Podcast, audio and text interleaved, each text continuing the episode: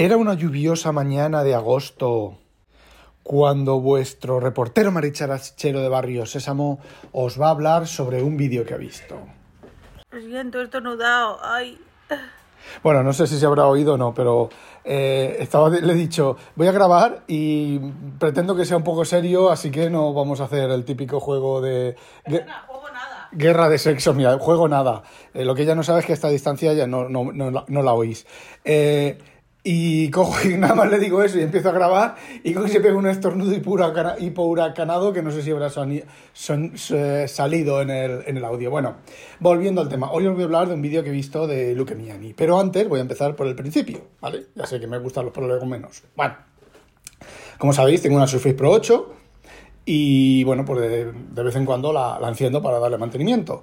Y mientras la he encendido, pues, eh, y estaba ya haciendo sus cosas, pues me he ido a YouTube y he descubierto que esta, la versión de la Surface Pro, no sé si esto lo van a añadir en las demás versiones, resulta que el, Edge, el navegador, se puede dividir en dos, en dos, lo que es el, interior de Edge se divide en dos y puedes ver dos páginas web a la vez.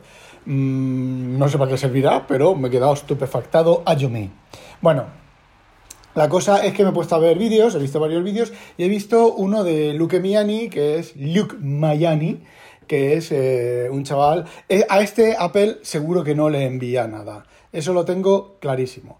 Bueno, pues si acord- os acordáis que comenté que el chaval este había, por ejemplo, había cogido un Mac Pro, eh, Mac Pro no, Mac, Mac Studio, perdón, un Mac Studio y le había intentado intercambiar los discos duros, ¿vale? De uno de bajo, compró dos Mac Pro, uno el más barato y otro con 2 terabytes, no me acuerdo, e intentó cambiar los discos y no hubo manera ni modo de FU ni nada de nada de arrancarlos, ¿vale? Y va haciendo pues experimentos de, esto- de estos. Ese es el que hizo cuando salió en los iPhone lo de los accidentes compró dos coches de segunda mano de estos de- para destrozar y los estuvo destrozando en un, en un bancal y bueno, no le detectó ni una sola vez el, el esto de, del accidente. Bueno, pues este hombre eh, en este último vídeo que he visto lo que hace es coge un Mac Mini M1 de 256 gigabytes y con la intención de soldarle eh, los chips, de quitar los chips de 256 eh, gigabytes de disco, de disco y ponerle eh, 2 terabytes, que es el máximo que soporta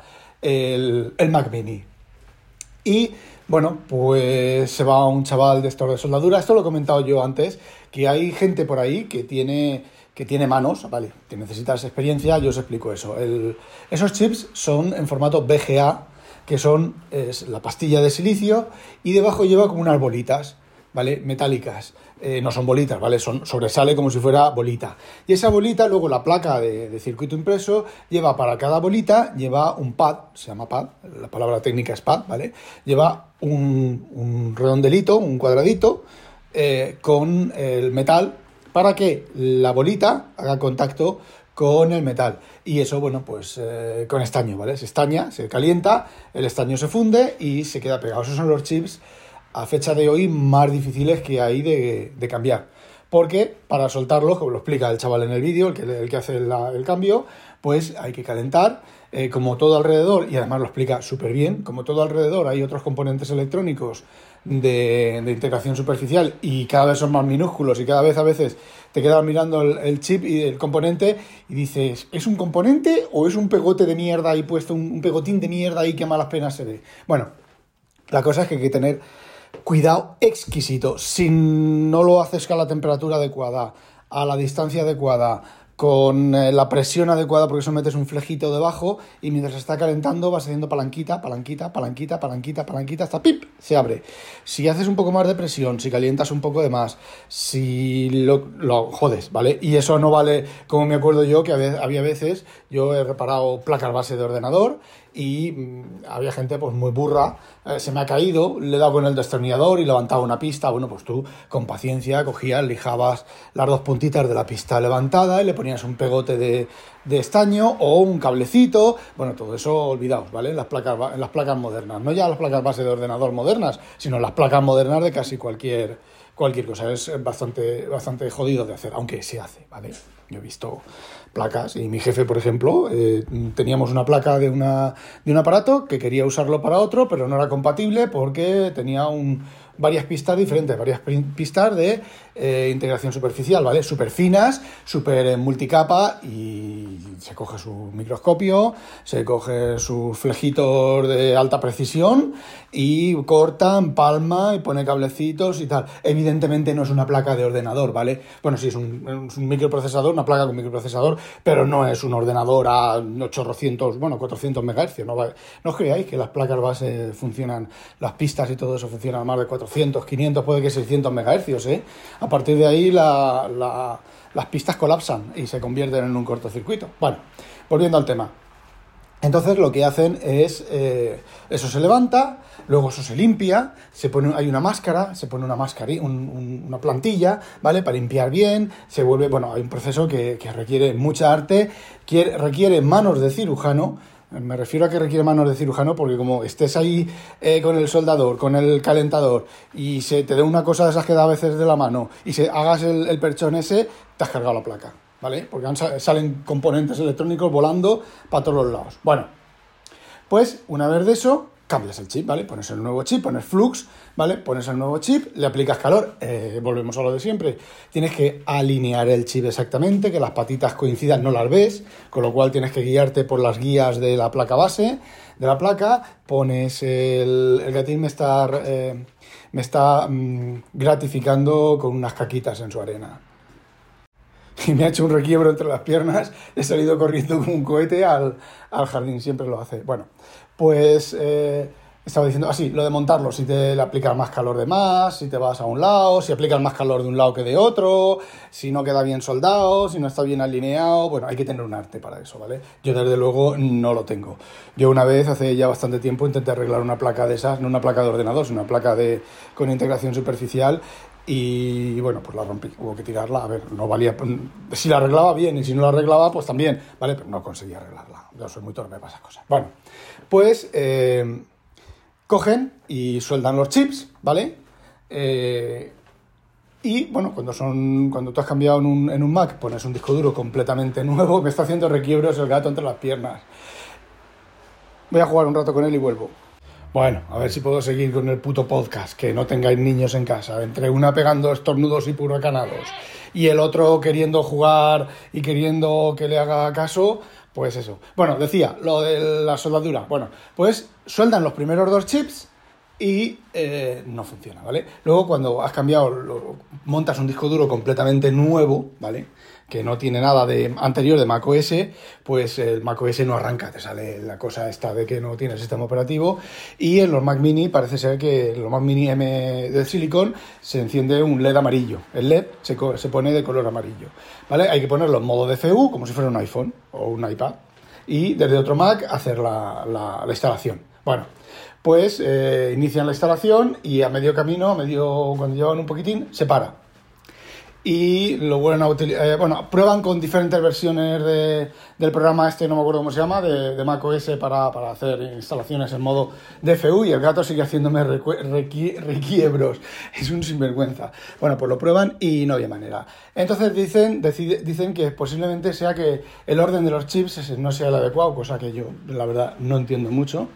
Y lo que hacen es que eh, ponen los chips, cambian los chips de, de, orden y les pasa lo mismo, ¿vale? Y entonces, bueno, pues ahí hay un corte en el vídeo, se ponen a explicar cosas y tal. Y entonces lo que hacen los chavales, el chaval este, es que en lugar de comprar unos chips rescatados de un equipo viejo, de un Mac viejo, coge y compran dos chips nuevos, de China.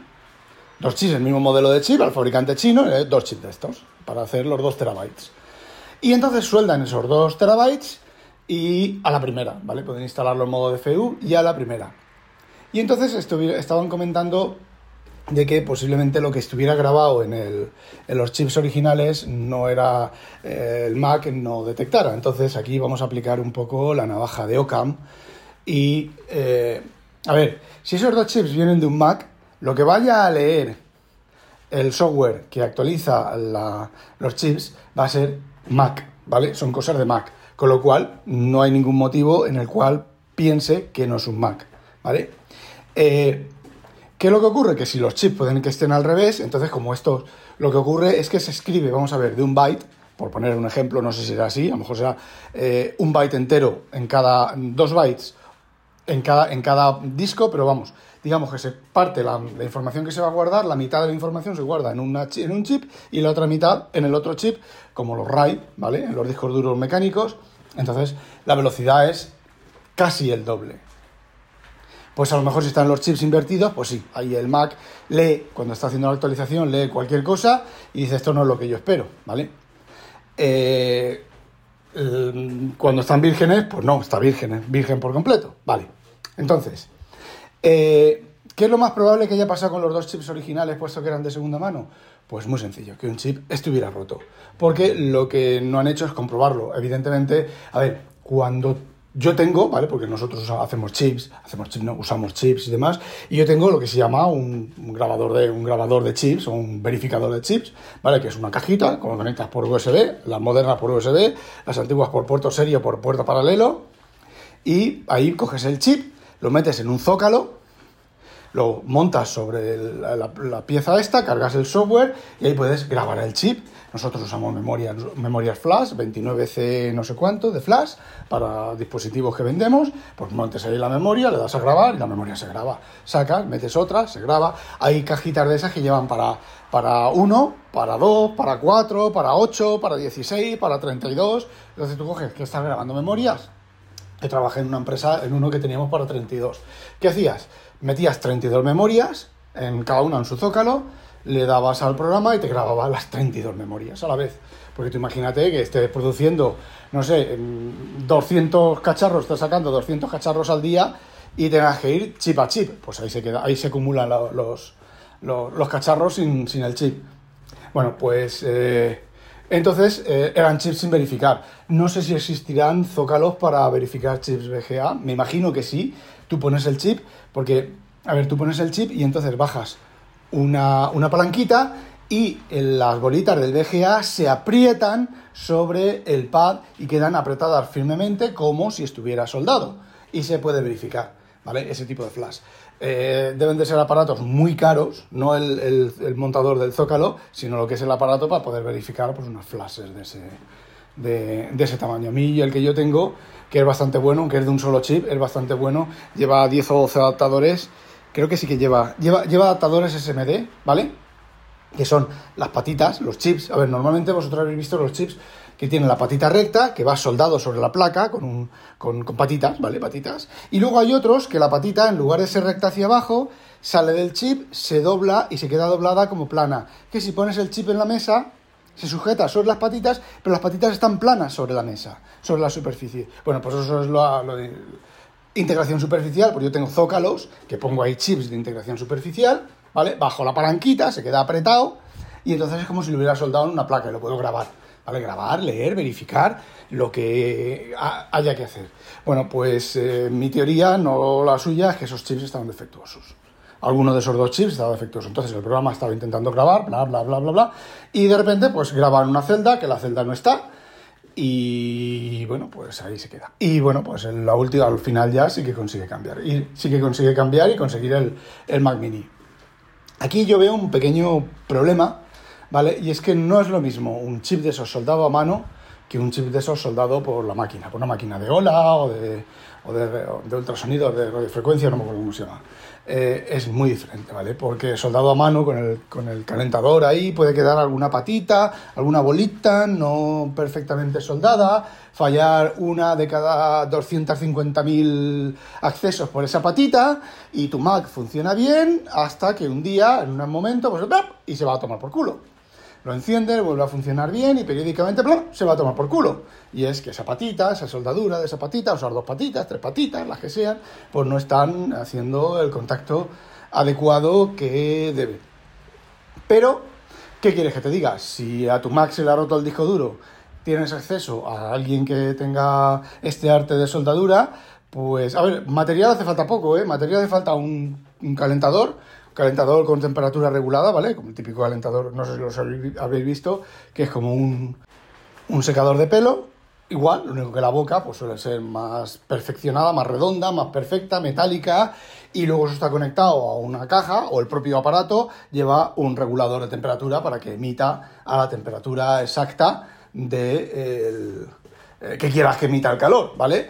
Y Arte, ¿vale? Arte Flux, el Flux es un botecillo de ENA, eh, una especie como de lanceta y cúter, que en una punta un cúter y en la otra una lanceta, una lanceta y un cúter, ¿vale? También vale, no tiene por qué estar en el mismo cacharro.